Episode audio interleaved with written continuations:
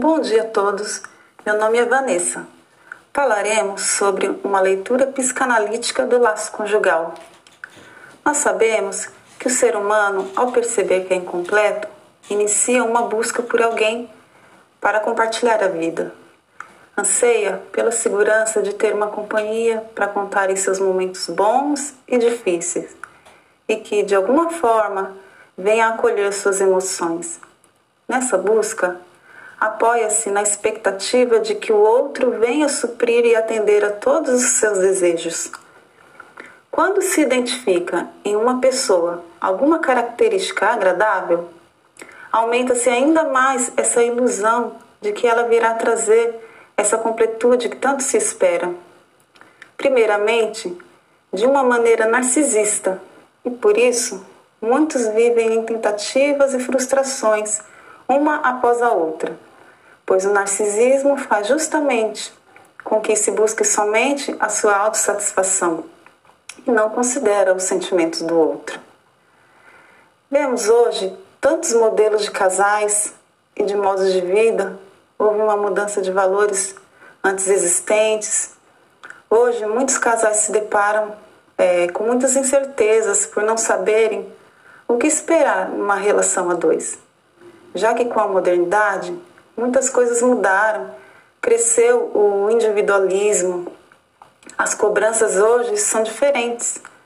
Como, por exemplo, o caso da mulher que antigamente cuidava do lar, atualmente tem estado ativa no mercado de trabalho, tarefa que era inerente ao homem.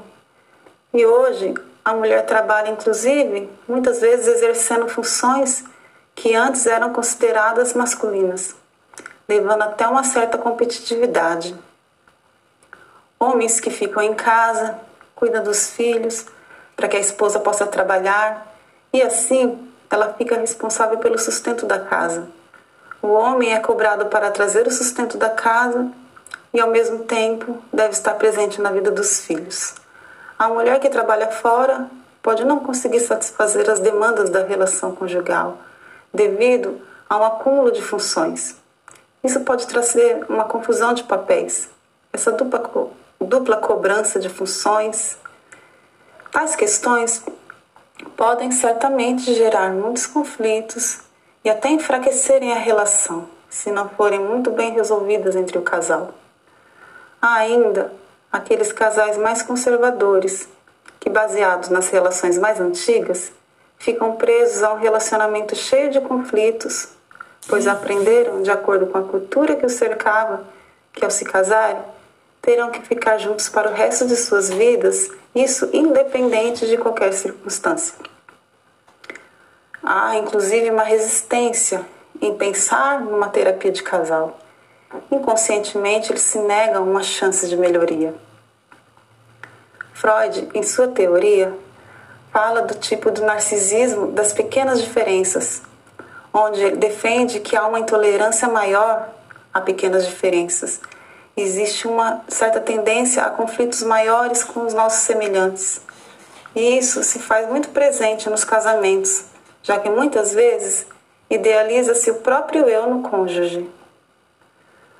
Para entrar em um relacionamento, é necessário se ter uma identidade, estar certo de quem é, para que assim possa se unir a outra pessoa. Há que se entender que precisará pensar a dois, deixar um pouco de lado a sua subjetividade, pois ambos terão que ceder em alguns momentos. Nesse contexto, a intimidade de um casal é essencial. Muitos acreditam que o fato de se auto-revelar ao outro trata de intimidade e até se excedem na auto-revelação no intuito de promover intimidade. Porém, vemos que a intimidade vai muito além da autorrevelação. A intimidade envolve uma escuta, empatia e confiança. Por outro lado, a reciprocidade é crucial. Homens e mulheres se diferenciam na intimidade. Mulheres expressam mais por autorrevelação, enquanto que para os homens eles valorizam muito mais as atividades em conjunto.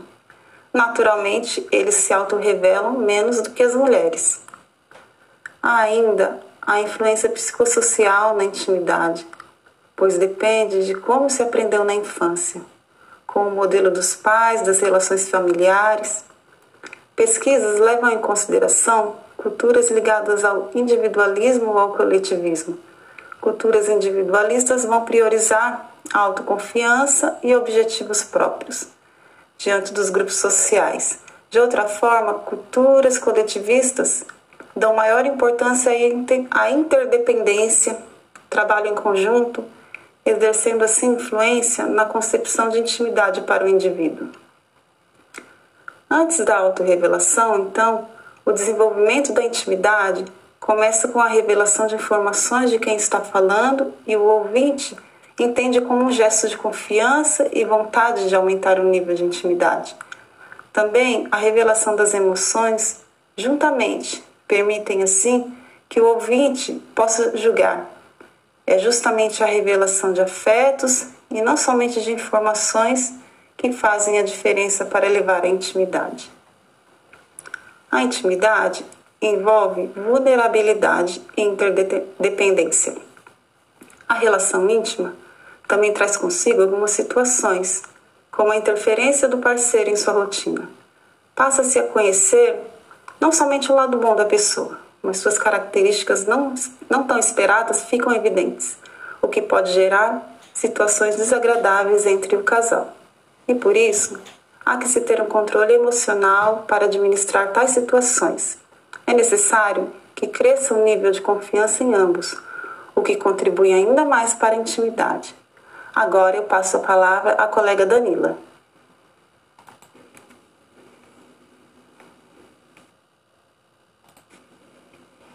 Olá, bom dia a todos.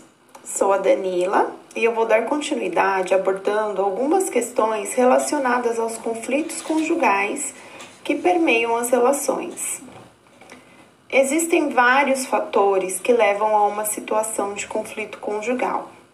Já sabemos que em uma configuração conjugal existe a união de duas subjetividades, dois padrões de pensamento e comportamento, ou seja, duas histórias de vida. A partir daí, começam a surgir uma série de questões relacionadas às liberdades individuais das pessoas e às dificuldades na manutenção dessas duas subjetividades. Esse texto ele vai nos trazer questões é, também relacionadas ao narcisismo, que serão melhores exemplificadas adiante.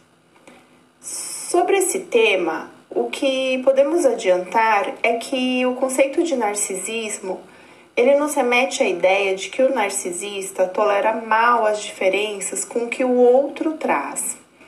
Há também divergências de opiniões, então essas dificuldades são alguns dos fatores que levam os casais a procurarem uma terapia de casal. Um outro conceito que o texto aborda é a inversão de papéis que antigamente eram pré-estabelecidos e notáveis na conduta da vida cotidiana. Por exemplo, a inserção das mulheres no mercado de trabalho. Desta forma, a imagem do homem provedor foi ficando cada vez menos privilegiada e foi dado um, um, espaço maior para a mulher ocupando esse papel social que antigamente era destinado ao homem. No passado, a mulher ela ocupava o papel de esposa e mãe. E com o passar do tempo, onde a sociedade foi abrindo espaço para a inserção da mulher como profissional e provedora também, isso se modificou. Um exemplo que o texto nos traz sobre como essa temática pode trazer um conflito conjugal seria no caso de um homem desempregado, é, tendo o enfraquecimento do seu papel de mantenedor da provisão do lar, e uma mulher que assume esse posto do seu lado ela se sente enfraquecida no sentido de falta de cuidado, de sentir-se não cuidada dentro da proposta de um relacionamento conjugal. Assim sendo, o homem, sentindo-se fragilizado e diminuído, ele começa a desqualificar a esposa e assim cria-se um ciclo de agressividade mútua. Então, essas questões sociais de inversão de papéis são determinantes para muitos conflitos das relações conjugais atuais. O, o texto também nos traz uma ideia de que há diferenças entre os discursos sociais e a problemática levada na clínica. Os sofrimentos apresentados na clínica remetem à ideia de que as pessoas mantêm o discurso da manutenção das liberdades individuais, enquanto na verdade podem se sentir incomodadas com essa inversão de papéis e, no fundo, estarem buscando uma interdependência no sentido de se sentirem cuidadas pelo parceiro ou parceira. Uma outra questão que também podemos abordar na geração de conflitos conjugais é que as pessoas colocam uma grande expectativa de manter relações perfeitas e prazerosas, quando na verdade isso se torna uma fonte de conflito, onde o outro ele não consegue alcançar a expectativa colocada sobre si. Nas relações de conjugalidade, esse artigo ele nos traz o conceito de que a busca, que na busca pela perfeição, as pessoas não admitem o fracasso de suas relações, estabelecendo assim uma lei do tudo ou nada, ou seja, a busca da plenitude na relação muitas vezes não é alcançada e isso traz frustração para o sujeito. Nesse conceito da busca pela perfeição entra inclusive questões do relacionamento sexual. Por exemplo, os homens e mulheres podem apresentar um comportamento de insatisfação como também perder a capacidade de falar e manter um diálogo com seu parceiro ou parceira sobre os pontos onde poderiam ocorrer melhorias nessa área do relacionamento conjugal. A falta de comunicação, a hostilidade no relacionamento, os desentendimentos sexuais são algumas demandas que contribuem para os conflitos conjugais. Então, nesses aspectos apresentados, nós podemos dizer que os relacionamentos que são voltados para a pessoa narcisista, onde ocorrem a, as dificuldades de empatia, né, essa capacidade de se colocar no lugar do outro, a supervalorização de opiniões pessoais, a não admissão né, de, de opiniões contrárias às suas. Esses relacionamentos tendem a apresentar conflitos conjugais. E um fator que minimizaria isso seria a adoção de comportamentos com reciprocidade e da alteridade como base nesses relacionamentos. Finalizando, um estudo psicanalítico sobre esses conflitos conjugais deve tomar como base a questão de entender essas duas subjetividades, como também entender a concepção de papéis e os lugares destinados a cada um dentro dessa relação. Agora eu passarei a palavra para a próxima colega. Meus colegas da sala remota, meu nome é Kelly, eu vou estar dando continuidade ao trabalho de laços conjugais, porém um assunto específico que seria o casal contemporâneo. Bom, antes de mais nada, quero pincelar o que seria casamento, que seria a união de duas pessoas com desejos e percepções distintas, de culturas e identidades distintas numa nova relação que seria a conjugal. E o objeto dessa nova relação para a psicanálise chama de conjugalidade. Por que conjugalidade? Porque o casal constrói uma nova identidade conjugal. Segundo Durkheim, antigamente o indivíduo casava é, só é, sem amor. ele casava só por causa da prosperidade de bens da família. Era também tido como uma defesa para a anomia do indivíduo. Ele casaria e assim encontraria resignificado de família. Porém, já no século XVIII surge a relevância da sexualidade e da paixão no casamento. No casamento contemporâneo, cada indivíduo sente o desejo de preservar a sua individualidade, a sua autonomia na conjugalidade, mesmo que sejam dois em um na intimidade do casal. Nessa intimidade prevalece o amor, porque precisa evitar sentimento de vazio e solidão. Porém, né, qual é a visão de cada par nessa relação conjugal, né? Vamos, é, eu vou relatar aqui o que Giddens fala, né? Nessa, nesse casal contemporâneo. Bom, ele fala que a mulher passou a ver o casamento de forma mais harmonizada, né? Mais romantizada, sob o viés da sexualidade, né? Da sedução. E o homem, ele passa a ceder essa sedução e assim concretiza na intimidade pela busca da troca de valores sentimentais e afetividade. A mulher, nesse casamento contemporâneo, ela redefine o seu espaço. Ela manifesta o interesse na sexualidade que Giden chama de sexualidade plástica.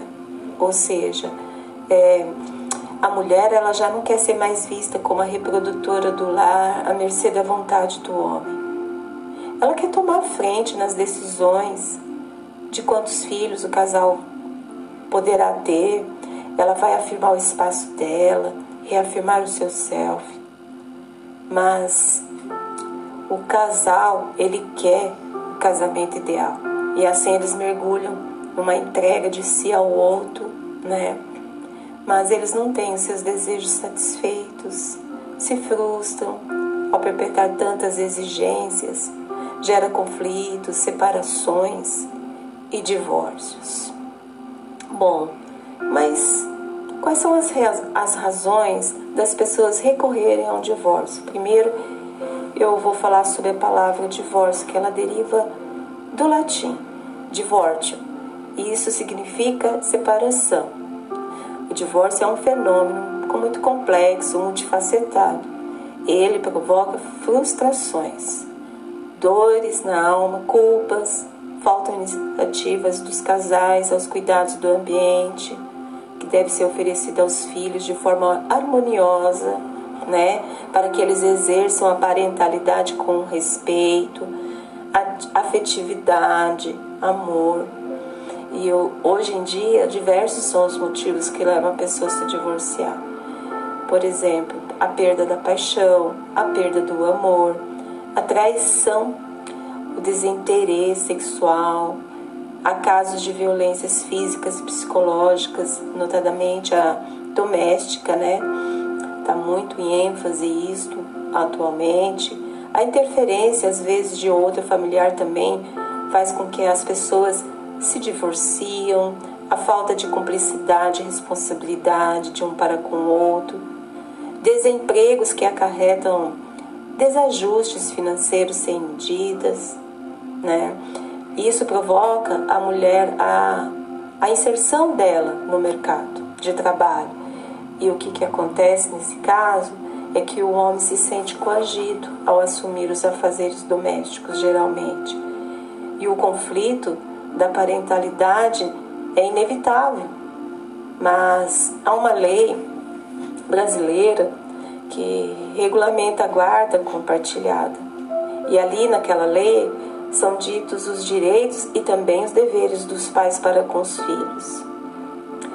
Bom, é, como era visto o divórcio antigamente? Segundo Souza e Ramírez, era uma patologia, com alterações emocionais sob influências da religião.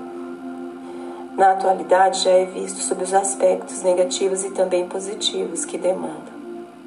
Isso a fim de evitar autodestruição. Algumas pesquisas foram realizadas que, segundo Feres e Carneiro, 2003, é, a maioria dos divórcios foram requeridos por mulheres, porque aquelas né, que romantizam, dialogam muito sobre a relação, e os homens foram os que mais procuraram um, um novo relacionamento. Porém, ambos os gêneros têm ciência da importância do casamento, né? Motivo que leva eles a uma nova tentativa de relacionamento conjugal e familiar. Bom, o que acontece depois dos divórcios? Geralmente surgem novas famílias. Vou falar somente uma delas no momento, que são as monoparentais, principalmente as femininas. Essas mulheres têm dificuldades imensas de criar os seus filhos sozinhas e refletem nos filhos e nas relações sociais, econômicas e psicológicas. Houve uma pesquisa realizada pelo IBGE recentemente, né? Ele apontou que 12 milhões de mães criam seus filhos sozinhas e muitos são os motivos que levam essas mães a buscar o divórcio, como por exemplo a estabilidade financeira, que requer ajuda de familiares, como avós. Algumas delas, dessas mulheres, têm filhos de pais diferentes, né? E a diferença também educacional intelectual dos pais, geralmente do homem, também tem levado ao divórcio. A gravidez no casamento, que não estão preparados para a maturidade né, de encarar a realidade, as diferenças raciais e de gênero que as mulheres feministas sempre lutam pela igualdade na sociedade. Isso faz com que ela diminua a prole, né? Por quê? Por causa da liberdade, da autonomia e idade dela. Assim, esses motivos manifestam imaturidade ao assumir as responsabilidades conjugais. Bom, é, o divórcio, segundo Brough, né, 1980, 2001, é, passa por crises no primeiro ano. Né? Depois, nos dois e três anos seguintes, começa uma reorganização econômica e social para alcançar a estabilidade. Isso acarreta perdas, sentimento de luto, de vazio, passa por processo psicológico durante as tentativas de reinserção social e para isso necessita de ajuda com intervenções terapêuticas para se sentir seguro e apto para uma nova relação conjugal. Isso exige preparo do ambiente aos filhos, da escola, dos amigos, necessita de apoio, né? Precisam de afeto dos familiares mais próximos, como os avós, por exemplo, para que haja uma reestruturação sólida e uma reorganização familiar, né? Que necessita de uma boa relação entre os pais. Pois muitos casos é, tem uma desordem, que é essa desordem ela insurge em ações judiciais também, com respeito à divisão de bens, guarda dos filhos, parentalidade, recursos das situações de convivência com a nova família, né? Nessa nova família tem os papéis, né, do padrasto, da madrasta, né? E eles são desempenhados na vida dos enteados, né? Segundo Souza, 2000, é, essa família requer uma valorização muito maior, né? Assim ela evita exclusões, inclusive dos meios irmãos, segundo Souza. Bom, é, uma vez advindo do divórcio, a pessoa, os pares, na verdade, procuram concretizar seus desejos, que não tiveram na primeira relação ou na anterior. E eles necessitam ser felizes, né? Que exige uma postura né, de cada um no tratamento dedicado um ao outro, sem exclusões, inclusive dos filhos. Há situação também em que os solteiros casam com divorciados, mas eles não têm experiência com filhos e precisam de apoio emocional. Na sociedade, há alguns mitos referentes a supostas causas de divórcios, né? Aqui eu destaco algumas que causam enganos e acusações infinitas nos pares, né? Como falta de química, hormônio, né? o, a questão do felizes para sempre, de formas que eles afirmam que o amor tudo resolve, mas aí descobre que não dão suporte, né, para as suas dificuldades. Outro mito, quando no início da relação já não eh, já tem um problema, né, e o casal acredita que ao longo do relacionamento ele vai se resolver, mas ele se torna repetitivo, né? Tem outro mito também que a pessoa percebe que escolheu o par ser errado e a atitude mais leve de, de se tomar seria a troca de parceiro, né? Também tem a história de falta de compreensão, de entender as reações sentimentais de cada par, porque os homens eles são tidos como insensíveis e as mulheres incompreendidas.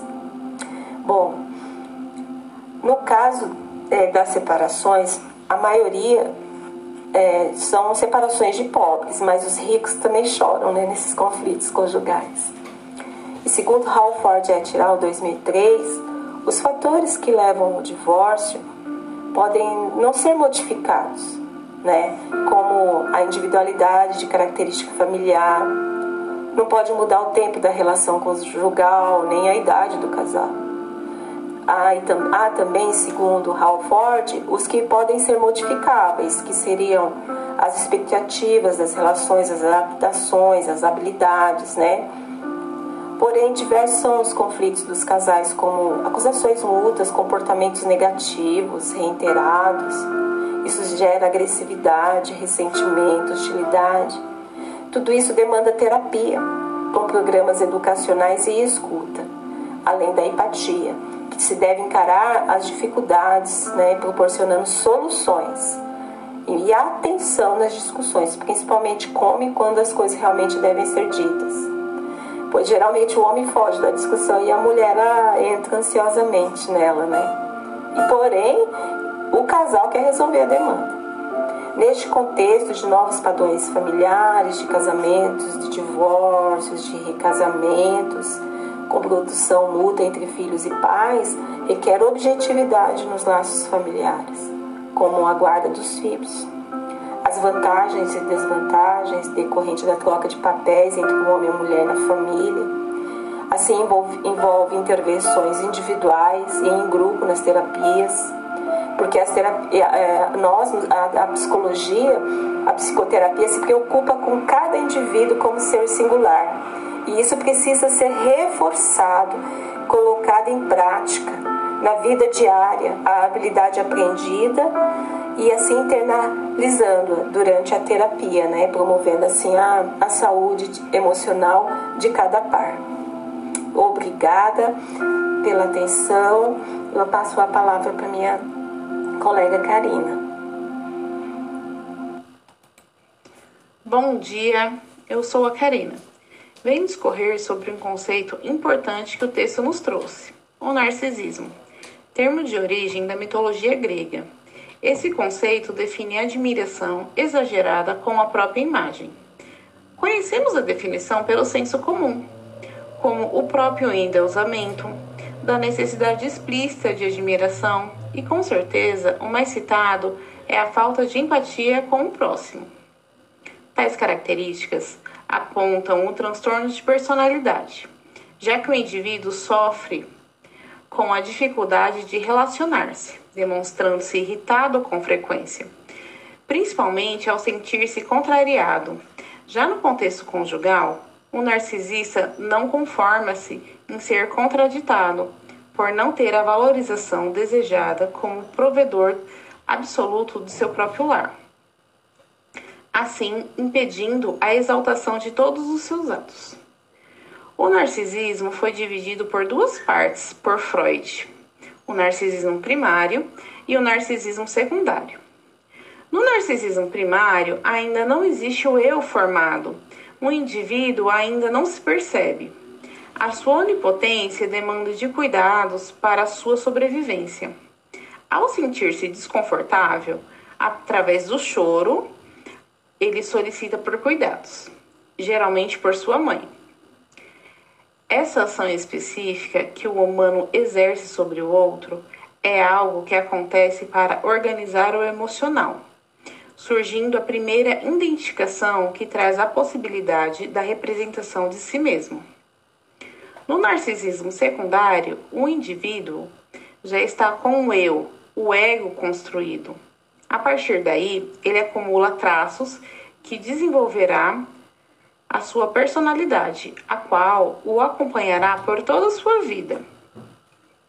Suas escolhas e realizações se basearão nesse período do desenvolvimento. Trazendo um pouco dos autores, para Freud, o narcisismo é um estágio comum do desenvolvimento sexual humano. Um indivíduo tem dois desejos sexuais, por si mesmo e o outro por quem o cuidou. Esse tipo de manifestação configura o narcisismo para Freud.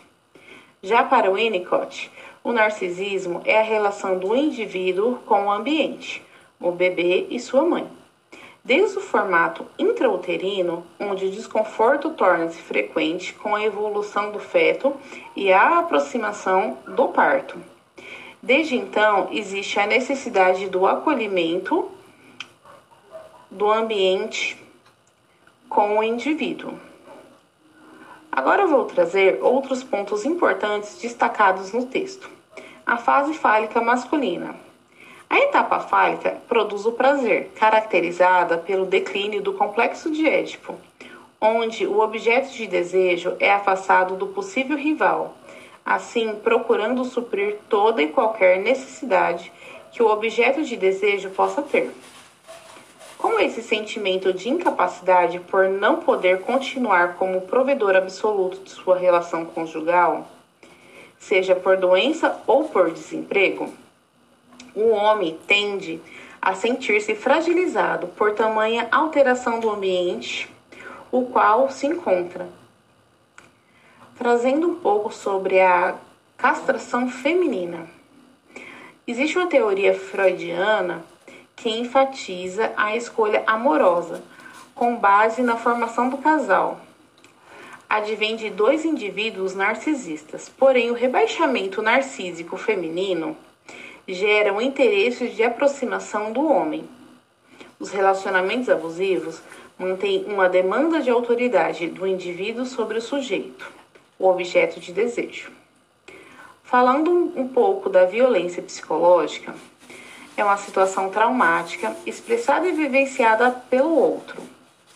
Em 1914, Freud chamava de neurose traumática quando o parceiro tende a impor regras limitando a liberdade do outro, demonstrando distúrbios narcísicos, inibindo a identificação do eu do outro. As militâncias tendem a aumentar de forma drástica, reprimindo o objeto por pressão psicológica, identificando futuras punições de possíveis perdas do que já foi conquistado por exemplo, no caso do divórcio de um casamento. Trazendo um pouco da desqualificação do outro, atualmente, com a grande inserção da mulher no mercado profissional, ainda existe uma porcentagem da classe masculina que não aceita a igualdade de cargos profissionais. Em seus trabalhos e em casa, os homens exaltam o desprezo por não aceitar que suas mulheres não é mais apenas uma dona de casa e uma mãe de família. Mais comumente vemos mulheres em altos cargos, sustentando muitas vezes suas famílias e seus maridos, os quais as rebaixam às suas companheiras por não aceitarem e sentir-se diminuídos. Agradeço a atenção de todos e passo a palavra à minha colega Dilma. Olá, bom dia. Meu nome é Dilma. Eu vou dar continuidade na, na parte que a Karina estava falando sobre o narcisismo em relação aos laços com o laço conjugal. É, a gente viu a definição que ela passou sobre o que é narcisismo quando a relação é baseada com essa problemática, vamos colocar assim, quando a pessoa tem essas características é, as, os problemas que acontecem, que decorrem é, quando, quando um matrimônio ele é fundamentado com esse problema. No início do texto é, da é, terapia, terapia de casal e questões contemporâneas, a gente conseguiu ver é, o, o que se dá no processo do que cada pessoa traz para dentro do relacionamento, o que ela traz é, como construção de vida e princípios e de ensinamento, e como que dentro do, do matrimônio, do laço conjugal, isso vai vai começando a se ruir, ela é, é a desconstrução de tudo que ela acredita, de tudo que ela aprendeu e, e de tudo que ela imaginava ser a outra pessoa. E de repente a pessoa não é mais e os problemas que isso vem causando. Tem uma situação que eu achei legal pontuar e eu até frisei bem no tópico aí, é a, a importância de eu entender primeiro o que é o amor né? A, o que, que o amor ele traz para a relação e a questão do que é paixão, né? Eu coloquei o tópico aí no slide do que é amor, da versão assim, se você a gente for ver da maneira correta o que é amor, mas eu vou explicar nas minhas próprias palavras a questão do amor para ficar uma coisa mais não sintética, uma coisa mais humana.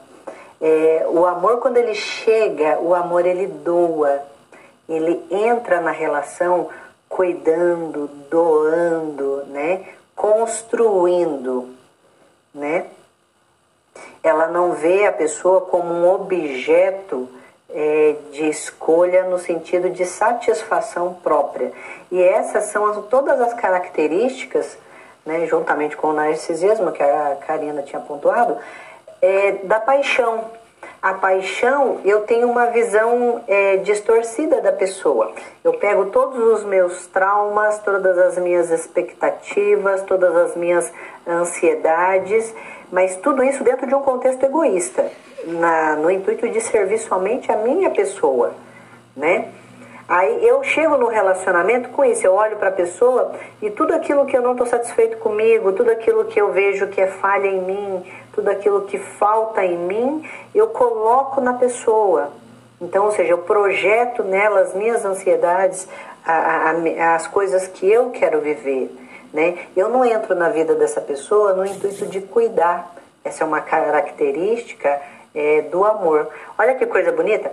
O amor ele é, ele reage de maneira recíproca. Eu até coloquei aí no slide a questão da reciprocidade. Reciprocidade é quando eu quero devolver algo para a pessoa que ela me fez. Então, ou seja, ela cuida de mim, eu cuido. Ela me respeita, eu respeito. O amor ele é esse espelho. Só que diferente da paixão que chega exigindo, o amor ele chega dando essas qualidades. Daí aonde é, acontece a questão que o texto vem falando aqui, da questão da simetria e assimetria, né? É, se o amor é o propósito das relações simétricas, a paixão é o propósito das relações assimétricas. O amor implica é, em que cada um seja reconhecido pelo outro, tanto como fonte de prazer, é, como, quanto como possuidor de uma capacidade privilegiada de provocar sofrimento.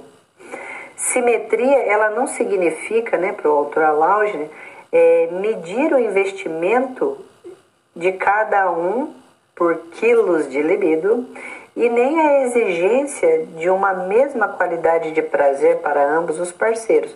No entanto, cada um dos eus deve ser para o outro, entre vários objetivos possíveis, né, um objeto privilegiado para suas demandas de prazer.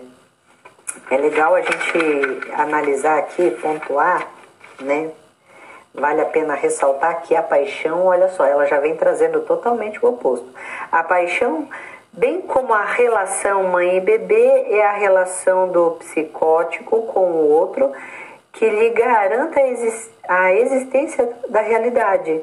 Caracteriza-se pela assimetria, né?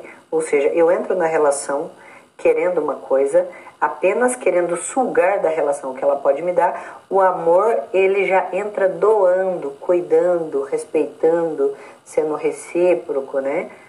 É, a paixão ela é o, o oposto disso, por isso que fala que ela é assimétrica. Olha que coisa. O objetivo da paixão é percebido como todo-poderoso. A ele nada falta, não tem necessidade de um outro eu. Fonte exclusiva de todo prazer e de todo sofrimento. É o único que pode satisfazer as exigências do apaixonado. Já nessa mesma linha de Freud, de Alauger, Rosalato, né, 1969, ele afirma que o amor que no amor o objeto toma o lugar do ideal e do ego. O amor aspira à reciprocidade e adquire valor de descoberta. Já a paixão impossibilita a reciprocidade, porque o outro está sobrecarregado de projeções. O ego ideal recai sobre o objeto, impedindo qualquer participação deste. A relação passional anula as diferenças, como também anula o outro sujeito. A relação amorosa, por sua vez, ela mantém um, ide um ideal de reciprocidade e ela não exclui os momentos de paixão. Uma relação entre os sujeitos oscilará entre momentos de assimetria e momentos de simetria, na medida em que sempre haverá uma assimetria básica impedindo a manutenção constante da reciprocidade. A simetria está, está indicativa de que qualquer encontro é momentâneo. Existem também contradições que afetam o laço conjugal e é interessante que se a gente fizer uma o texto até vem explicando, né, como eram os casamentos de antigamente, o que, que as pessoas esperavam, né, do casamento, é, como que isso acontecia, né. Agora, as crises matrimoniais de hoje, do laço conjugal, ela vem acontecendo por conta de, da desconstrução de valores, não só na visão é, antiga, né, da, da, época que esse texto foi formado e analisado, mas também na nossa realidade. A gente vê uma problemática hoje, a gente vê um problema acontecendo é, na questão, assim, da posição do homem e da mulher. Antigamente eles tinham é, posições bem definidas. A mulher, ela ficava em casa, administrava o lar, cuidava dos filhos, ela era a pessoa que fazia todo esse administrativo. Em muitos casos, não só financeiro, interno da casa, mas também externo, né? Não só o financeiro, mas também a educação dos filhos, essa coisa toda. O pai era o homem que provinha o sustento da casa, era respeitado, né, como, vamos colocar assim, como líder do lar, e a mãe fazia essa parte, da parte interna do lar. Só que na, na nossa atualidade hoje existe essa questão de direitos iguais. E nos direitos iguais, como quem diz, a mulher tem o mesmo direito que o homem. Só que aí, para é, essa divisão interna do lar começou a sofrer danos, né? Ela, ela começou a ser baqueada. Por quê? Porque a mulher entra no campo masculino e o homem entra no campo feminino ou que isso acontece pouco, né? Mas assim, são poucos casais que se adaptam a essa questão do homem ficar em casa lavando louça, essa coisa toda, enquanto a mulher trabalha. Salvo se o casal tiver uma mente muito sadia, é, de ó, esse é o momento em que eu não estou trabalhando, mas você, mulher, está trabalhando, então eu faço a sua parte até as coisas voltarem ao normal. Só que isso causa um problema, porque nessa questão da exigência de igualdade entre os sexos, a urgência, né?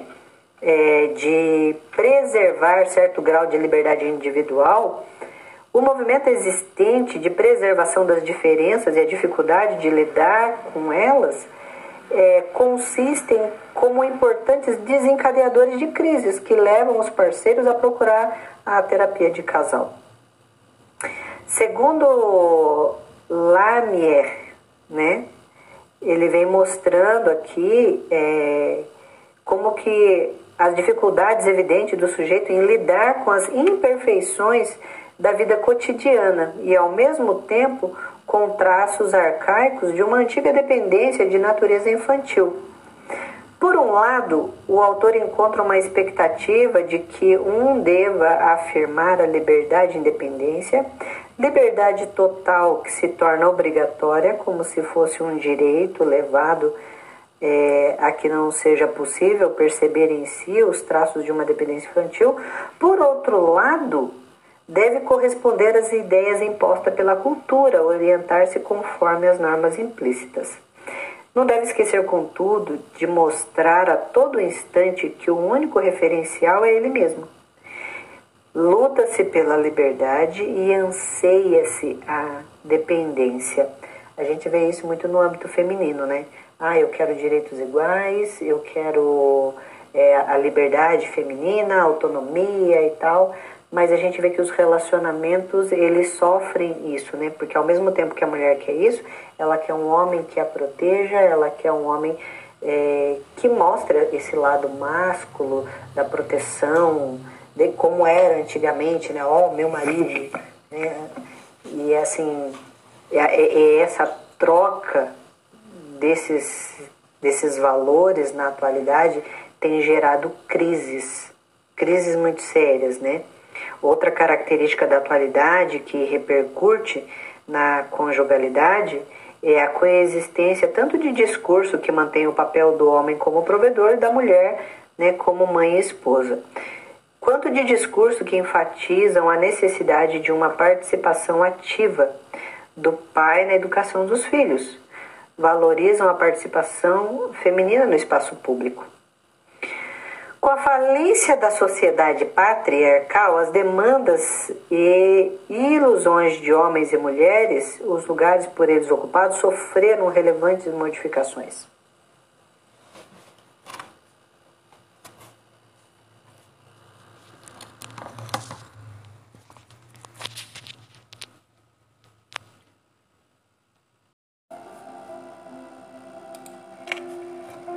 Bom dia a todos, meu nome é Vanessa. Falaremos a seguir sobre o tema Crianças e Adolescentes e o ensino remoto durante a pandemia. Temos vivido uma situação atípica desde o início da pandemia causada pelo vírus Covid-19. Enfrentamos uma série de mudanças. O mundo precisou se adaptar. Diante disso, refletimos sobre as mudanças repentinas que ocorreram na vida das pessoas sobretudo na vida de crianças e adolescentes, em como eles têm enfrentado tudo isso. Quais consequências essa situação pode acarretar?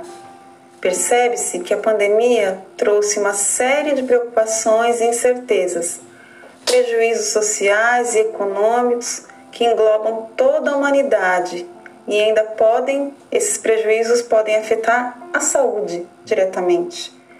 Uma dessas mudanças tem sido o ensino remoto, onde a criança assiste a videoaulas e realiza atividades em casa por meios digitais, o que pode trazer mudanças significativas na vida das crianças e adolescentes, levando em consideração essa privação de contato com o ambiente escolar. Há casos de alunos que têm uma maior facilidade no aprendizado e podem sim mesmo obter bom êxito e até sentirem-se bem e seguros estudando no conforto do lar. Sobretudo quando se tem uma boa estrutura familiar, o apoio necessário, as condições essenciais para que o estudo ocorra, mesmo que nesse formato diferente. Todavia, sabe-se que essa não é a realidade da maioria dos alunos que podem enfrentar problemas que vão desde a dificuldade com esse formato de aprendizado, por ser mais restrito já que a maneira de como se aprende é diferente para cada indivíduo, como as dificuldades econômicas que acarretam na falta de itens necessários, tais como um aparelho de computador, rede de internet, aparelho de celular, já que muitos professores se utilizam também do aplicativo do WhatsApp e outras plataformas e meios digitais. São muitas questões e podem levar a criança e adolescente a uma desmotivação, pois diante de notícias assustadoras sobre a pandemia, somadas ao isolamento social, o fato de que hoje muitos têm vivenciado de perto o luto pela perda de entes queridos. Tudo isso pode gerar um sentimento de solidão e angústia, pois muitos tinham o ambiente escolar como o único lugar de contato com a turma de coleguinhas de classe. Nós sabemos o quanto que os grupos sociais são importantes é, e podem influenciar positivamente no aprendizado, com a forma de cooperação, competição. Então, o fato de estudar sozinho vai requerer do aluno muita disciplina e motivação, o que pode ser bem difícil em alguns casos. Essas questões são mais que suficientes para desencadear crises de ansiedade e depressão, que pode ainda ser estendida a toda a família. Imagina se for considerado ainda a situação de crianças que sofriam violência doméstica e que estão neste momento ainda mais vulneráveis devido ao isolamento. Algumas medidas que podem ser tomadas pelos professores e comunidade, como aulas educativas com formato mais lúdico, videochamada entre colegas a fim de diminuir o sentimento de solidão, casos em que pessoas oferecem para ajudar com empréstimo e arrecadação de aparelho de celular para que o indivíduo possa sim participar das aulas, são maneiras de diminuir a sensação de solidão e de impotência mediante tantos desafios e trazer um conforto. Diante da evidência de tantas possíveis consequências na saúde mental, sabemos que existe a necessidade da intervenção psicológica é um passo muito importante, porque, diferente de um amigo, o psicólogo irá atuar e intervir de acordo com os conhecimentos científicos, ajudando essa criança a entender as suas particularidades, adquirir o autoconhecimento, podendo direcionar e auxiliar no enfrentamento das dificuldades. Existem várias maneiras que esse profissional psicólogo pode intervir e auxiliar, que veremos mais à frente. Agradeço a atenção de todos e passo a palavra à próxima colega. Bom dia, professora Mariana, bom dia a todos. Nós vamos falar aqui sobre o impacto né, na vida de crianças e adolescentes e o ensino remoto. A gente vai falar aqui de forma resumida é, um pouco do que está acontecendo, dos prejuízos, né, das dificuldades que alguns pais têm enfrentado nessa situação de pandemia, é, crianças e adolescentes também, né, como que está sendo essa adaptação, os danos né, à parte educacional. É, é de suma importância nós vermos o ensino e a aprendizagem como um todo, né? E que está fortemente atrelado às relações é, sociais, né? A depender do ambiente de relacionamento em que a criança está crescendo.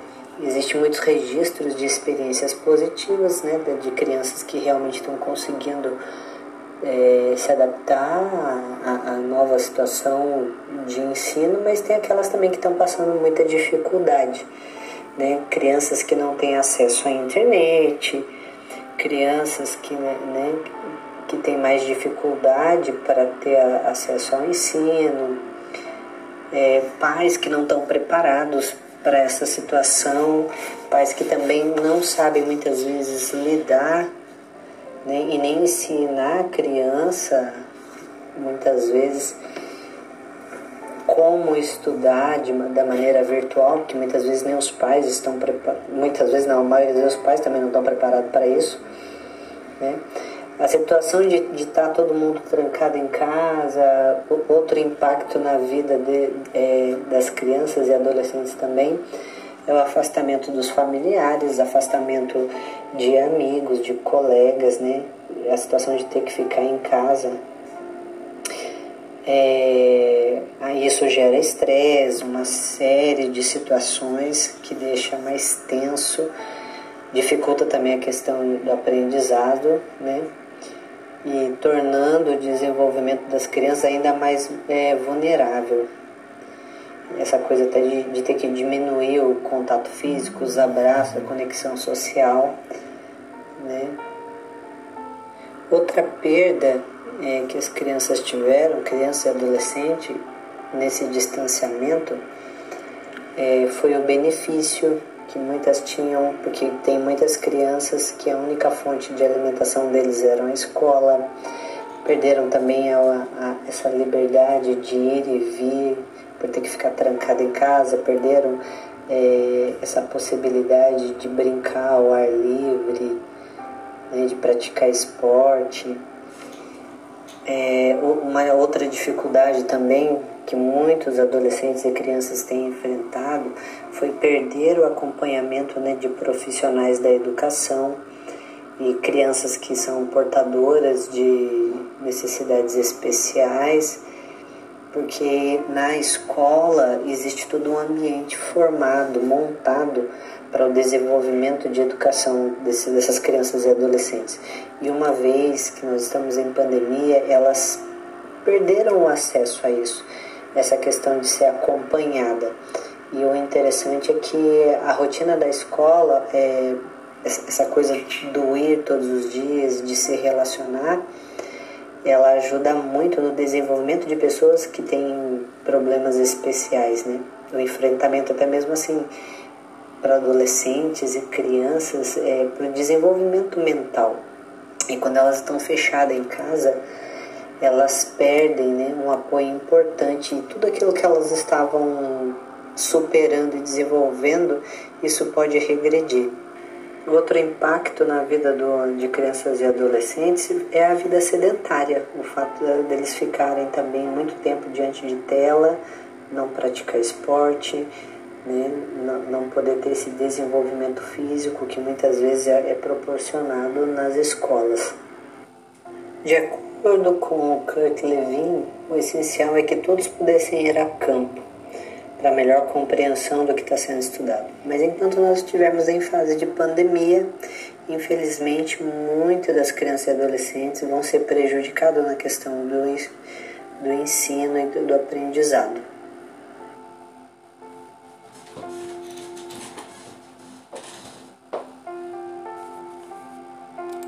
Professora Mariana e demais colegas, meu nome é Kelly.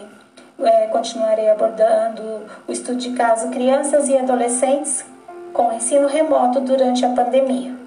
Bom, em forçado isolamento, a natureza do homem como produto e produtor de sua própria história encontra-se impedida de estar em movimento temporariamente, o que pode desencadear angústias, inseguranças, incertezas, medos, lutos e problemas de saúde mental, psicológicos, sociais, cognitivos e emocionais, como a ansiedade e a depressão. De acordo com Vygotsky, o desenvolvimento do ser humano requer a interação social, e com o isolamento e fechamento das escolas, as crianças e adolescentes foram privados deste meio social, que vai além do aprendizado, pois a convivência entre grupos faz com que exercitem a cooperação e competição, consolidando as relações sociais, afetivas e culturais. A psicologia social, baseada em estudos científicos, como por exemplo na teoria do desenvolvimento de Piaget, afirma que o indivíduo passa por diversos estágios durante seu desenvolvimento humano e amadurecimento, notadamente os processos de assimilação e acomodação. Porém, devido ao isolamento, isso tem sido prejudicado. Mesmo que a psicologia deixou de intervir temporariamente de forma presencial, tem utilizado os meios da tecnologia.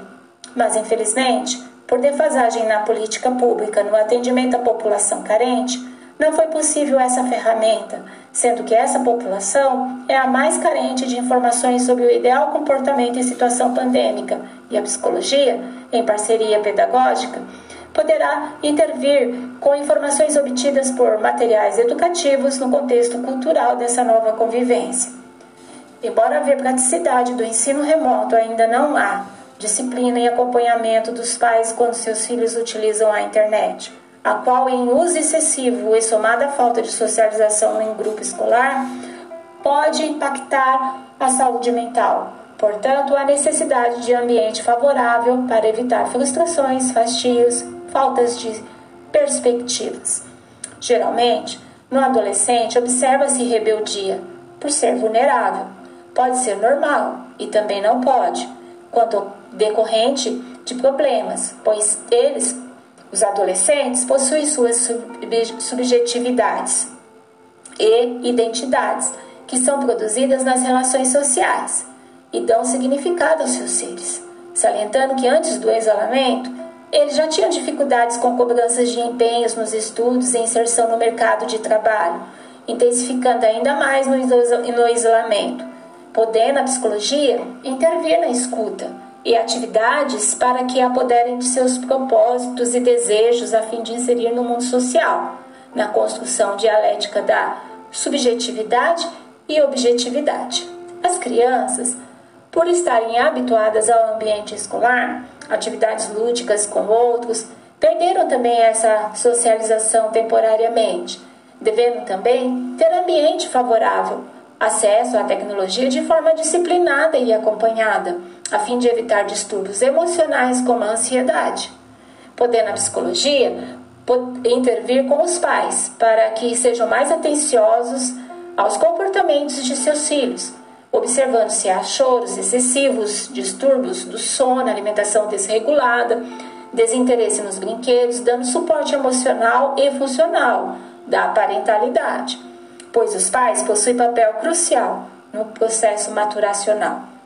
A psicologia promove intervenção junto aos pais para auxiliarem na construção do ego identidade pessoal. Assim, promove participação das atividades remotas dos filhos com amor e tolerância o que é fator primordial para evitar surgimento de crises depressivas, das quais apresentam sinais como estresse, traumas de infância, uso de álcool e drogas ilícitas, além da crise de identidade. A psicologia poderá promover terapia grupal da família para que os pais saibam impor limites quando necessário, pois muitos adolescentes em crises suicidas são empurrados ao tédio, sentem-se necessidades de é, afeto, amor, dos quais estes não poderão ser substituídos por objetos. E os pais poderão refletir em conhecer melhor os filhos com escuta, entendimento mútuo, respeito, autoridade, atenção com os grupos dos filhos e encarar a possível negação da existência de problema de saúde mental associado ao preconceito ou estereótipo. Sabe-se também que os pais podem estar sujeitos à ansiedade e depressão, e isso reflete nos filhos, pois nessa relação desenvolve a modelação, observação e imitações de comportamento. Podendo a psicologia promover trabalhos que estimulem a comunicação com qualidade, atividades agradáveis com todos os integrantes da família, fortalecimento da parentalidade, reforços cognitivos com respeito à visão de mundo e futuro, oferecendo a internalização da ressignificação de cada ser e de que o outro, no meio social em que estão inseridos, tenham dele fortalecido o aprendizado. Obrigada pela atenção. Uh, bom dia. Bom dia a todos. Eu sou a Danila e apresentarei as intervenções desenvolvidas pelo nosso grupo. Já observamos o quanto o ensino remoto teve impacto na vida das famílias, transformando o cotidiano de pais, crianças e adolescentes que deixaram de frequentar o ensino presencial. Para minimizar os efeitos provocados pela pandemia e promover a preservação da saúde mental, nós iremos propor três intervenções em que a psicologia social poderia realizar dentro do ambiente escolar. Essas intervenções, elas foram pensadas para que, para que tenham um impacto positivo na vida das pessoas e de forma prática, rápida, eficaz e sem envolvimento de questões burocráticas relacionadas a políticas públicas, orçamento, aprovações de órgãos competentes, ou seja, algo totalmente aplicável e realizável dentro dos recursos já utilizados para o ensino remoto e que possa atingir o maior número de famílias possível. A primeira proposta seria o projeto Conviver Bem, onde o psicólogo poderia elaborar vídeos que seriam disponibilizados através de grupos de WhatsApp, grupos de Facebook, página da, da escola no Instagram ou até mesmo um canal de YouTube da instituição escolar, se houver. Nesses vídeos, os psicólogos poderiam criar materiais audiovisuais onde ocorreria a promoção da saúde mental através de dicas, por exemplo, o manejo de relações familiares entre pais, filhos e irmãos, uma vez que as pessoas é, se encontram tão estressadas devido a esse extenso isolamento social, como também alguns exercícios com o propósito de enaltecer os vínculos familiares questões de afetividade nas fases infantil e convívio entre adolescentes. Esses são alguns temas que poderiam ser abordados. Para as crianças da fase da educação infantil e fundamental 1, poderiam ser elaborados vídeos com conteúdos como Hora do Conto, jogos integrativos para serem realizados em família, atividades educativas, elaboração de desenhos, dicas de leituras infantis, todos com o objetivo de promoção da saúde mental. Já para o público pré-adolescente e adolescentes, na fase do ensino fundamental 2 e médio, os vídeos poderiam conter dicas sobre, sobre como lidar com as emoções, resiliência, dicas de meditação, respiração, músicas, como se expressar através de redações. Esses tipos de dicas e ensinamentos que, de forma simples, podem proporcionar uma mudança de comportamentos. O segundo projeto que poderia ser viabilizado seria o projeto Amizade, onde os próprios estudantes podem realizar vídeos curtos que seriam também disponibilizados através dos mesmos canais de comunicação e seriam veiculadas pequenas mensagens com conteúdos, por exemplo, o fortalecimento das amizades, gentileza. Para o caso de crianças, poderiam é, ser trabalhados conteúdos, por exemplo, quais atividades que irão brincar no retorno das aulas, qual a primeira coisa que irão fazer quando chegarem na escola ou o que estão fazendo em casa. Ou seja, a cada período combinado, semanal ou quinzenal, o psicólogo pode propor um tema para a elaboração dos pequenos vídeos e assim promover o acolhimento, a manutenção dos laços de amizade, como também gerar sentimentos de pertencimento em grupos sociais, o que é de grande relevância para crianças e adolescentes. E trazer um sentimento de esperança que toda essa situação de pandemia irá passar. Lembrando que os vídeos eles seriam produzidos após o prévio acordo e autorização dos pais e seriam divulgados apenas nos canais autorizados pela escola, cumprindo assim é, todos os protocolos éticos necessários para a realização desse projeto. É, a terceira proposta de intervenção seria o projeto Viver Melhor.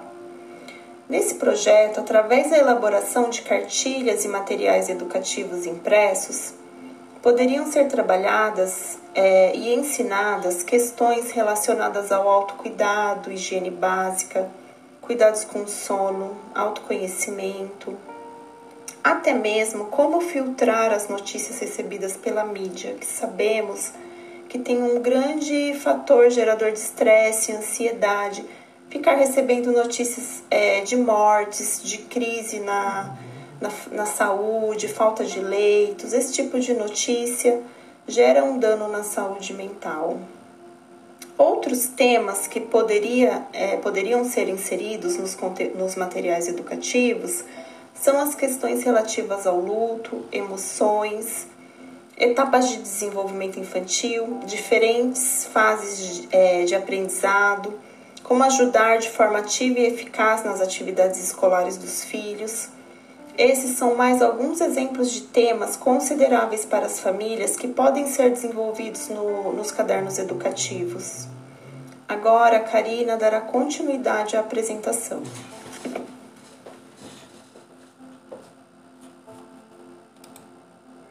Bom dia a todos, eu sou a Karina e eu venho fazer o fechamento do nosso trabalho.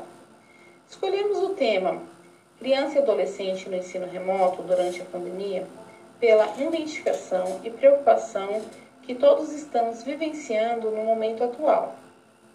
Porém, já com o olhar de psicólogos em formação, pesquisamos as formas encontradas para continuar com o ensino dos nossos jovens.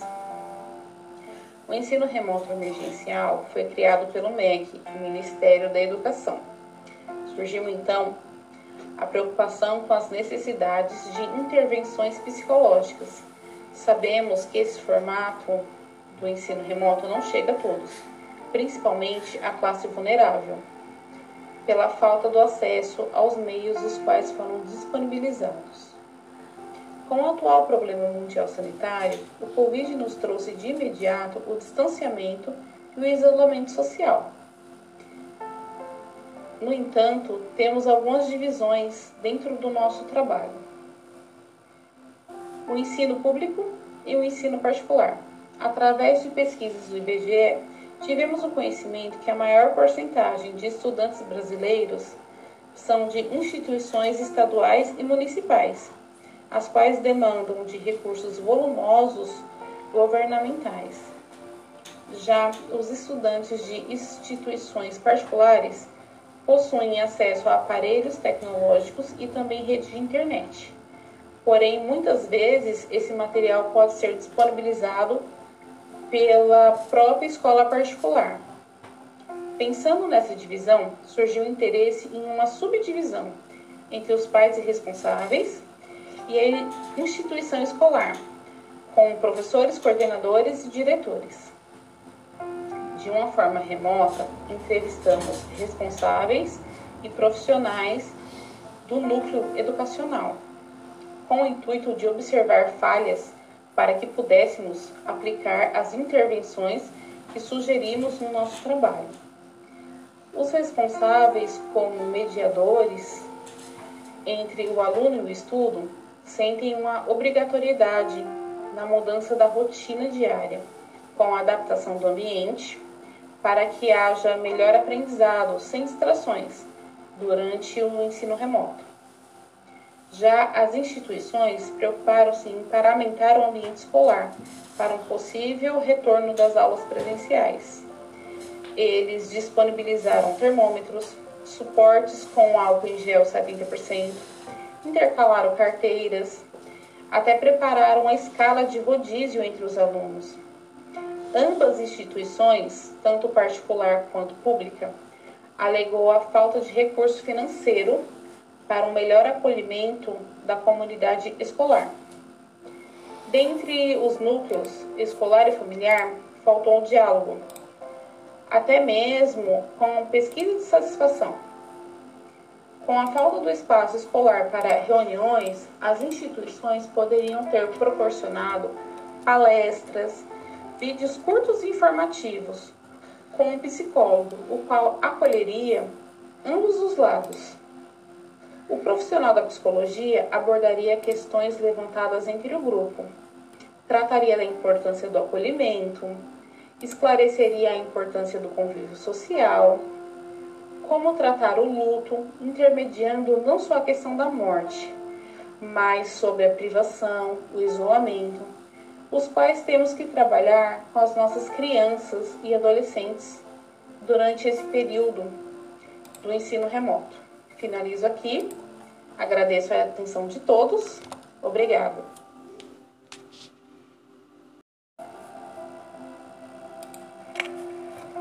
Bom dia a todos. Meu nome é Vanessa.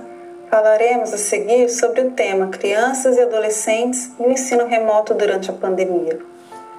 Temos vivido uma situação atípica desde o início da pandemia causada pelo vírus Covid-19 enfrentamos uma série de mudanças.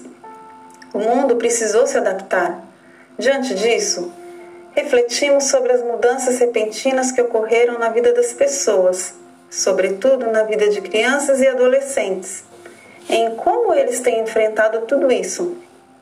Quais consequências essa situação pode acarretar? Percebe-se que a pandemia trouxe uma série de preocupações e incertezas prejuízos sociais e econômicos que englobam toda a humanidade e ainda podem, esses prejuízos podem afetar a saúde diretamente. Uma dessas mudanças tem sido o ensino remoto, onde a criança assiste a videoaulas e realiza atividades em casa por meios digitais, o que pode trazer mudanças significativas na vida das crianças e adolescentes, levando em consideração essa privação de contato com o ambiente escolar. Há casos de alunos que têm uma maior facilidade no aprendizado e podem sim mesmo obter bom êxito e até sentirem-se bem e seguros estudando no conforto do lar. Sobretudo quando se tem uma boa estrutura familiar, o apoio necessário, as condições essenciais para que o estudo ocorra, mesmo que nesse formato diferente. Todavia, sabe-se que essa não é a realidade da maioria dos alunos que podem enfrentar problemas que vão desde a dificuldade com esse formato de aprendizado, por ser mais restrito, já que a maneira de como se aprende é diferente para cada indivíduo, como as dificuldades econômicas que acarretam na falta de itens necessários, tais como um aparelho de computador, rede de internet, aparelho de celular, já que muitos professores se utilizam também do aplicativo do WhatsApp e outras plataformas e meios digitais. São muitas questões que podem levar a criança e adolescente a uma desmotivação, pois diante de notícias assustadoras sobre a pandemia, somadas ao isolamento social, o fato de que hoje muitos têm vivenciado de perto o luto pela perda de entes queridos, tudo isso pode gerar um sentimento de solidão e angústia, pois muitos tinham o ambiente escolar como o único lugar de contato com a turma de coleguinhas de classe. Nós sabemos o quanto que os grupos sociais são importantes é, e podem influenciar positivamente no aprendizado, com a forma de cooperação, competição. Então, o fato de estudar sozinho vai requerer do aluno muita disciplina e motivação, o que pode ser bem difícil em alguns casos. Essas questões são mais que suficientes para desencadear crises de ansiedade e depressão, que pode ainda ser estendida a toda a família. Imagina se for considerado ainda a situação de crianças que sofriam violência doméstica e que estão neste momento ainda mais vulneráveis devido ao isolamento. Algumas medidas que podem ser tomadas pelos professores e comunidade, como aulas educativas com formato mais lúdico, videochamada entre colegas a fim de diminuir o sentimento de solidão, casos em que pessoas oferecem para ajudar com empréstimo e arrecadação de aparelho de celular para que o indivíduo possa sim participar das aulas, são maneiras de diminuir a sensação de solidão e de impotência mediante tantos desafios e trazer um conforto. Diante da evidência de tantas possíveis consequências na saúde mental, sabemos que existe a necessidade da intervenção psicológica. É um passo muito importante porque, diferente de um amigo, o psicólogo irá atuar e intervir de acordo com os conhecimentos científicos ajudando essa criança a entender as suas particularidades, adquirir o autoconhecimento, podendo direcionar e auxiliar no enfrentamento das dificuldades. Existem várias maneiras que esse profissional psicólogo pode intervir e auxiliar, que veremos mais à frente. Agradeço a atenção de todos e passo a palavra à próxima colega. Bom dia, professora Mariana, bom dia a todos. Nós vamos falar aqui sobre o impacto né, na vida de crianças e adolescentes e o ensino remoto.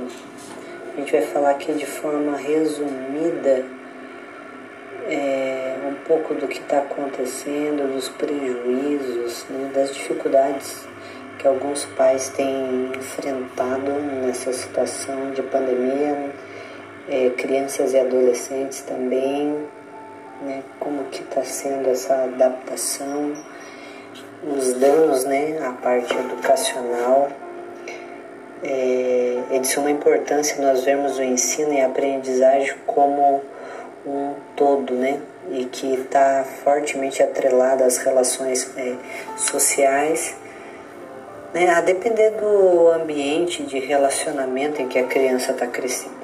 Existem muitos registros de experiências positivas, né, de crianças que realmente estão conseguindo é, se adaptar à, à, nova situação de ensino, mas tem aquelas também que estão passando muita dificuldade, né, crianças que não têm acesso à internet, crianças que, né, que têm mais dificuldade para ter acesso ao ensino, é, pais que não estão preparados para essa situação, pais que também não sabem muitas vezes lidar né? e nem ensinar a criança, muitas vezes, como estudar de, da maneira virtual, que muitas vezes nem os pais estão preparados, muitas vezes não, a maioria dos pais também não estão preparados para isso.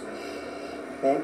A situação de estar tá todo mundo trancado em casa, outro impacto na vida de, é, das crianças e adolescentes também, é o afastamento dos familiares, afastamento de amigos, de colegas, né? A situação de ter que ficar em casa. É, isso gera estresse, uma série de situações que deixa mais tenso, dificulta também a questão do aprendizado, né? e tornando o desenvolvimento das crianças ainda mais é, vulnerável. Essa coisa até de, de, ter que diminuir o contato físico, os abraços, a conexão social. Né?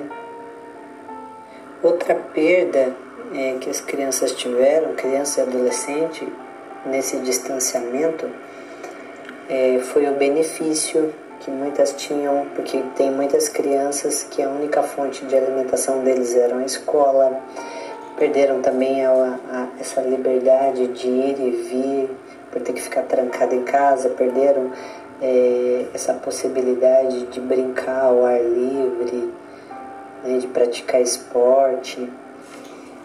É, uma outra dificuldade também que muitos adolescentes e crianças têm enfrentado foi perder o acompanhamento né, de profissionais da educação e crianças que são portadoras de necessidades especiais, porque na escola existe todo um ambiente formado, montado para o desenvolvimento de educação desse, dessas crianças e adolescentes. E uma vez que nós estamos em pandemia, elas perderam o acesso a isso, essa questão de ser acompanhada.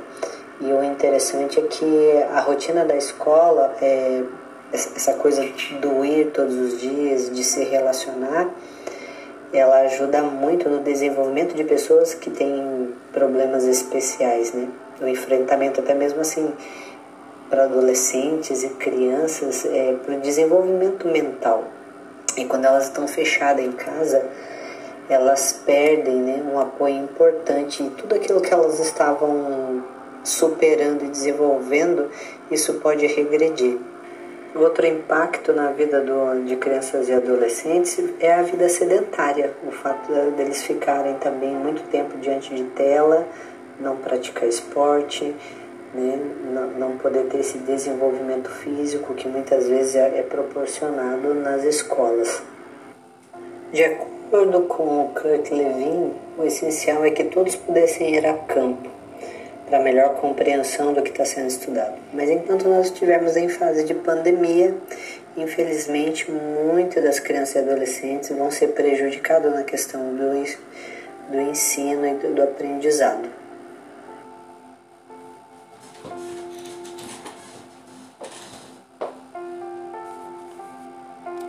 Professora Mariana e demais colegas, meu nome é Kelly é, continuarei abordando o estudo de caso crianças e adolescentes com ensino remoto durante a pandemia.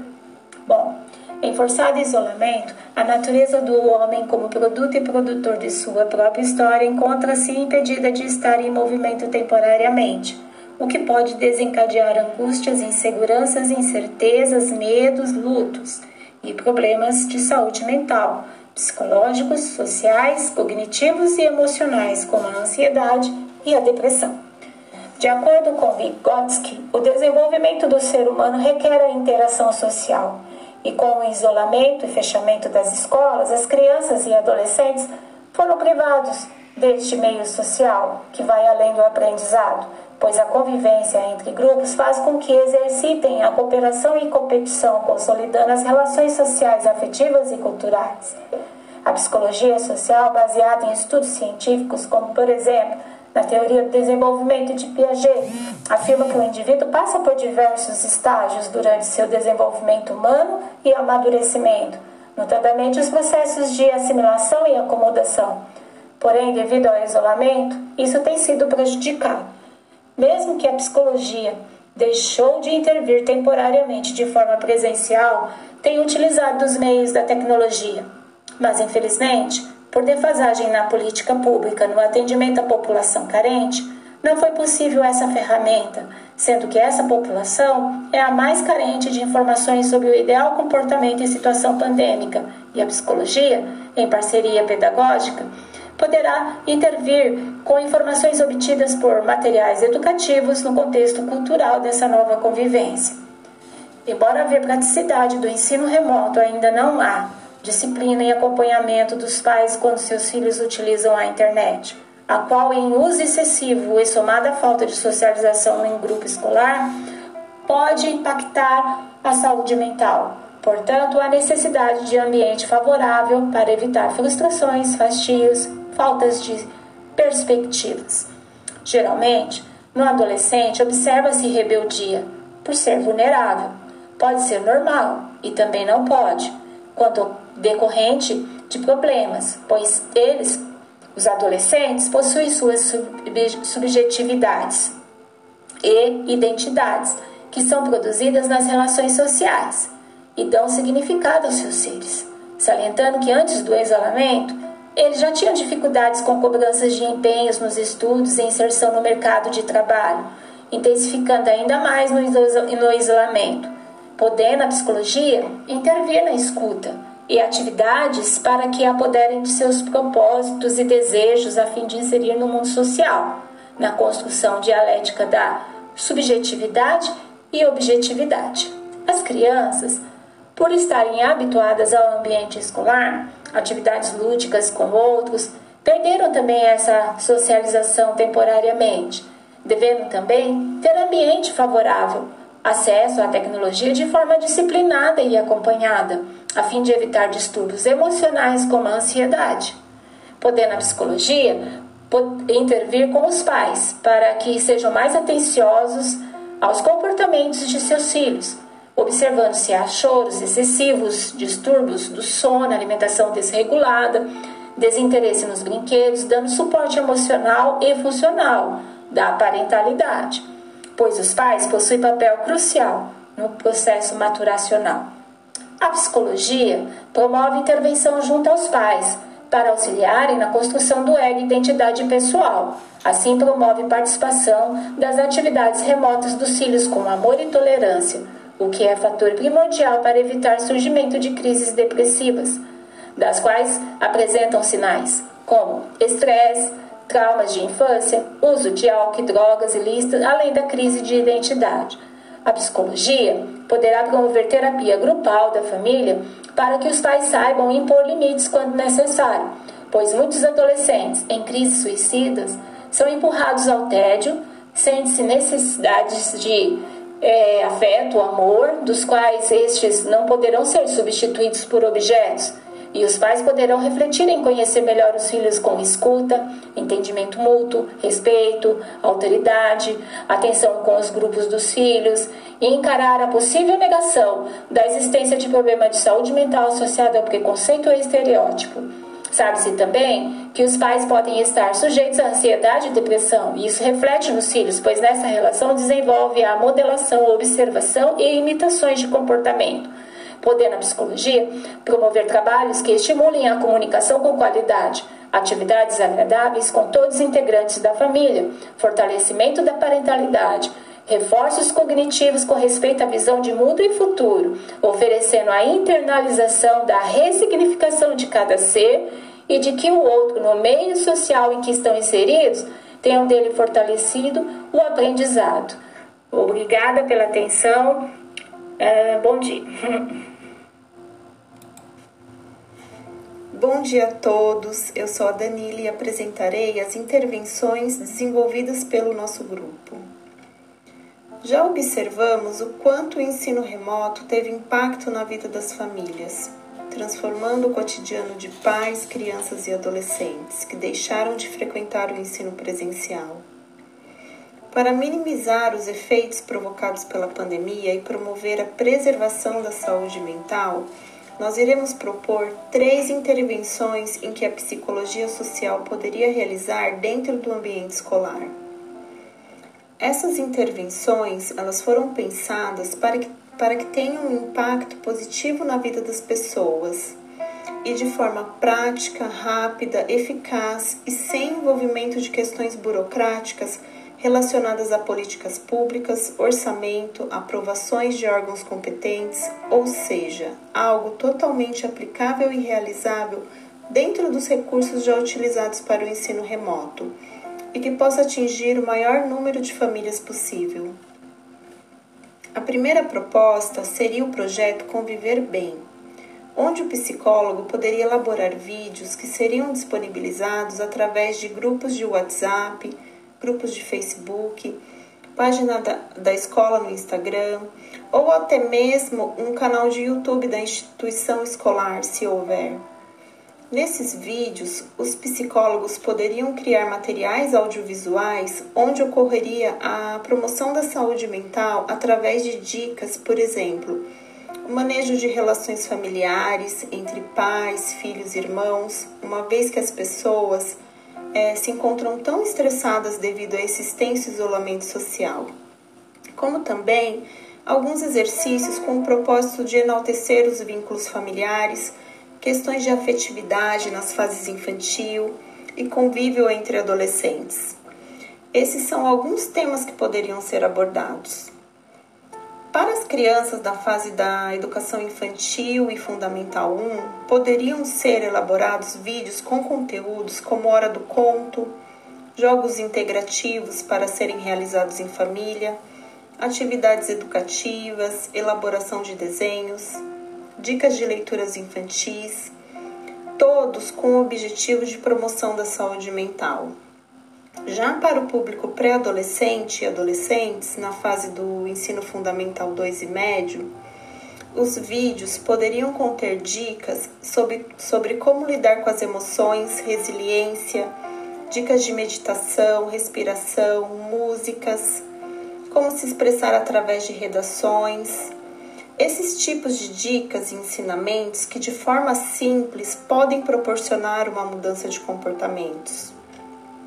O segundo projeto que poderia ser viabilizado seria o projeto Amizade, onde os próprios estudantes podem realizar vídeos curtos que seriam também disponibilizados através dos mesmos canais de comunicação e seriam veiculadas pequenas mensagens com conteúdos, por exemplo, o fortalecimento das amizades, gentileza. Para o caso de crianças, poderiam é, ser trabalhados conteúdos, por exemplo, quais atividades que irão brincar no retorno das aulas, qual a primeira coisa que irão fazer quando chegarem na escola ou o que estão fazendo em casa. Ou seja, a cada período combinado, semanal ou quinzenal, o psicólogo pode propor um tema para a elaboração dos pequenos vídeos e assim promover o acolhimento, a manutenção dos laços de amizade, como também gerar sentimentos de pertencimento em grupos sociais, o que é de grande relevância para crianças e adolescentes. E trazer um sentimento de esperança que toda essa situação de pandemia irá passar lembrando que os vídeos eles seriam produzidos após o prévio acordo e autorização dos pais e seriam divulgados apenas nos canais autorizados pela escola, cumprindo assim é, todos os protocolos éticos necessários para a realização desse projeto.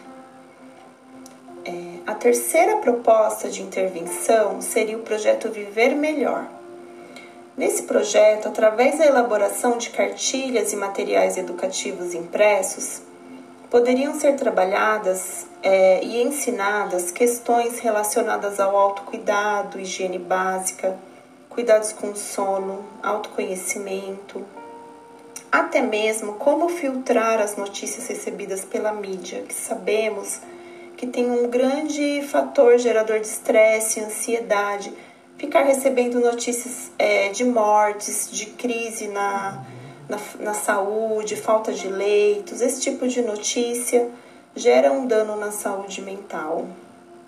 Outros temas que poderia, é, poderiam ser inseridos nos, nos materiais educativos são as questões relativas ao luto, emoções, etapas de desenvolvimento infantil, diferentes fases de, é, de aprendizado, como ajudar de forma ativa e eficaz nas atividades escolares dos filhos. Esses são mais alguns exemplos de temas consideráveis para as famílias que podem ser desenvolvidos no, nos cadernos educativos. Agora, a Karina dará continuidade à apresentação.